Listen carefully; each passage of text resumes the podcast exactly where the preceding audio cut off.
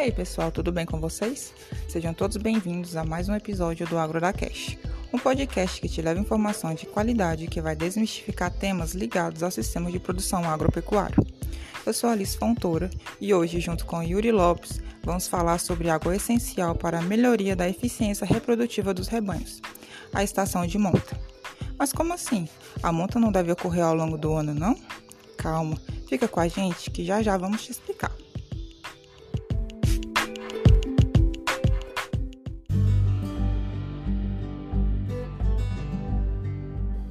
Primeiro, vamos entender o que seria essa estação de monta. Esse manejo nada mais é do que uma programação das montas dos animais para que os partos e nascimentos ocorram nos melhores períodos do ano. Deixa eu explicar melhor. Vamos dar um exemplo. A fase final da gestação e o início da lactação das matrizes são períodos em que há uma maior exigência de nutrientes, devido ao crescimento do feto e à maior produção leiteira. Então não seria melhor que essas fases coincidissem com épocas de melhor disponibilidade de alimentos? Isso é um dos objetivos da estação: juntar uma alta demanda dos animais com uma melhor oferta de forragem. Mas não é só isso não, tá? Fala um pouquinho mais, Alice. O estabelecimento de uma estação de monta, Yuri, apresenta inúmeras vantagens para o rebanho, como o aproveitamento eficaz da produção e redução dos custos com a mão de obra, por permitir uma organização das tarefas em períodos específicos do ano, menor custo com a alimentação concentrada, por estabelecer as fases de maior exigência em períodos com a maior oferta de forragem.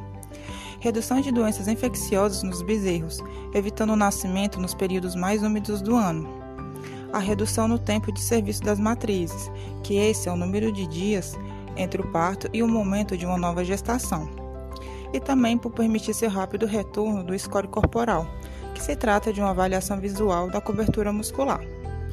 Além disso, a estação de monta aproveita melhor, melhor o reprodutor, caso o criador não trabalhe com a inseminação artificial e a padronização na oferta de bezerros mais pesados ao longo do ano, o que melhora a lucratividade. Eita, que esse negócio é vantajoso. Mas a pergunta é: como fazer? Calma, que primeiro o produtor deve seguir alguns pontos importantes antes de implantar uma estação de monta em sua propriedade. Para isso, o produtor deve seguir três passos importantes: ter disponibilidade de forragem suficiente e de qualidade para as fases de maior exigência nutricional, observar a condição corporal dos animais que entrarão na estação e preparar as instalações para intensificação de manejo reprodutivo, principalmente se decidir adotar inseminação artificial. Vamos discutir ponto a ponto? Vamos lá, Yuri. A disponibilidade de alimentos, principalmente volumosos para os animais, é um dos pontos-chave para o sucesso da estação. E não precisa ser somente pastagens cultivadas, não, tá? O manejo adequado da vegetação nativa, como enriquecimento, permite a oferta de proteína de qualidade para os animais, mesmo em sistemas mais extensivos, o que pode ser associado a uma suplementação concentrada, em torno de 0,5% do peso vivo dos animais, visando a disponibilização de nutrientes que melhoram a fertilidade. Além disso, o produtor pode investir na conservação de volumosos para fornecer aos animais. Isso a gente falou lá no episódio 12, confere lá. Em quais fases deve-se ofertar mais alimentos? No momento da monta, em que os animais gastam muita energia, no final da gestação, que é o período em que a cria cresce muito, e no início da lactação, já que as fêmeas precisam produzir o leite, né? Outro ponto importante, Alice, é a condição corporal dos animais, mais conhecido como score de condição corporal e conhecido pela sigla SCC, que tem uma escala de 1 a 5, em que 1 é o animal muito magro e 5 é o animal muito gordo. Para que haja uma melhor eficiência reprodutiva, mais matrizes reprodutores precisam estar em um score entre 3 e 3,5 no momento da estação, evitando-se scores abaixo de 2,5. Mas por que isso? Animais muito magros disponibilizam pouca energia para os processos reprodutivos, afinal, a prioridade é se manter vivo, né? Assim, em fêmeas, a produção de hormônios fica menos eficiente, prejudicando a fecundação e favorecendo as indesejáveis repetições de cio. Nos machos, há necessidade de energia e proteína para a formação de espermatozoide, e uma deficiência desses nutrientes diminui a concentração de espermatozoides e a fertilidade do reprodutor. Mas o animal não pode estar muito gordo também não, viu? Score de condição corporal acima de 4,5 pode levar as matrizes a problemas no funcionamento do organismo. E o que fazer então?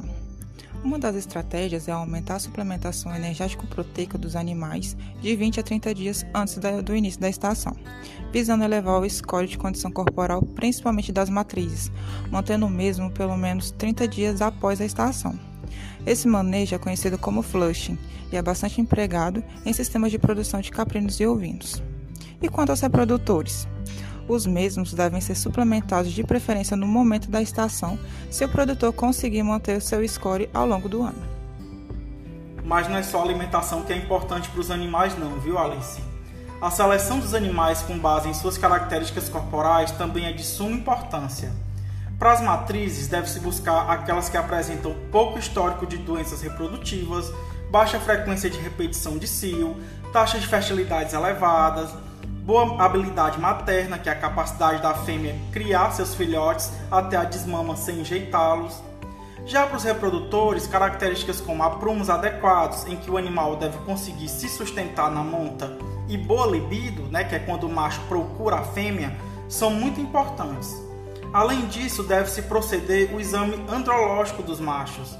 Mas o que é esse exame andrológico?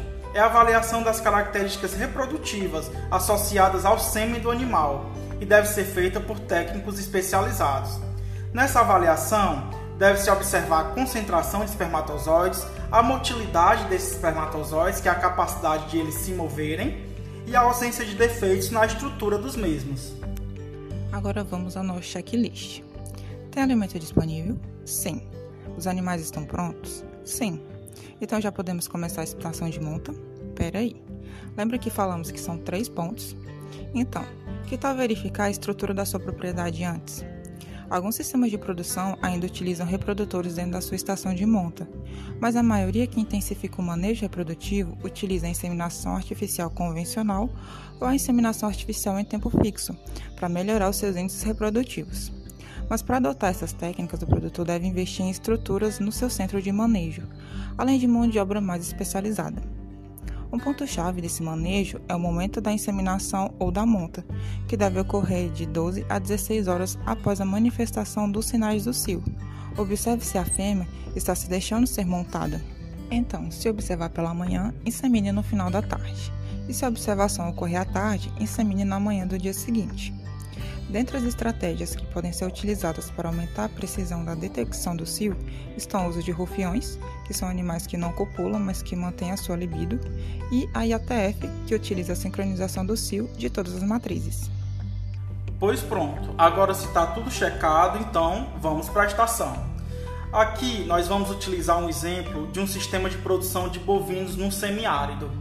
Na nossa região, as chuvas se concentram no período de janeiro a abril permitindo uma disponibilidade de forragem até o início de junho. Assim, pensando no início da lactação em épocas com mais forragem, a estação pode ser realizada entre janeiro a março, ou seja, 60 a 90 dias de estação, para que as parições ocorram entre novembro e dezembro, o que reduz os problemas sanitários nos bezerros. E a fase inicial de lactação pode ocorrer na época chuvosa, o que permite uma boa oferta de alimentos tanto para as matrizes quanto, quanto para os bezerros, que são desmamados mais pesados. E como o período de serviço entre a aparição e a nova prenhez deve ser de 90 dias, a estação pode recomeçar entre janeiro e março novamente. E para caprinos e ovinos? Nesses animais, a estação tende a ser mais curta, de 30 a 60 dias, visto que a sua gestação é de apenas 5 meses. Então, a estação para esses animais pode ser realizada entre janeiro e fevereiro, para que os partos ocorram entre junho e julho, quando há ainda uma pequena disponibilidade de forragem, mas que deve ser complementada com alimentos conservados ou concentrados, permitindo um período de serviço de até 50 dias, e para que os novos partos ocorram no início do ano seguinte. E se liga em algumas dicas para melhorar a eficiência da sua estação de monta. Divida os animais em lotes, por isso a estação dura até dois meses, o que permite a organização das inseminações e evita o excesso de partos em um determinado período. Mantenha as vacinações e vermifugações dos seus animais em dias, evitando assim o surgimento de enfermidades que podem atrapalhar o manejo. E cuidado com as matrizes jovens que estão indo para a reprodução pela primeira vez. Para elas, a estação deve começar e terminar mais cedo, devido à sua falta de experiência reprodutiva.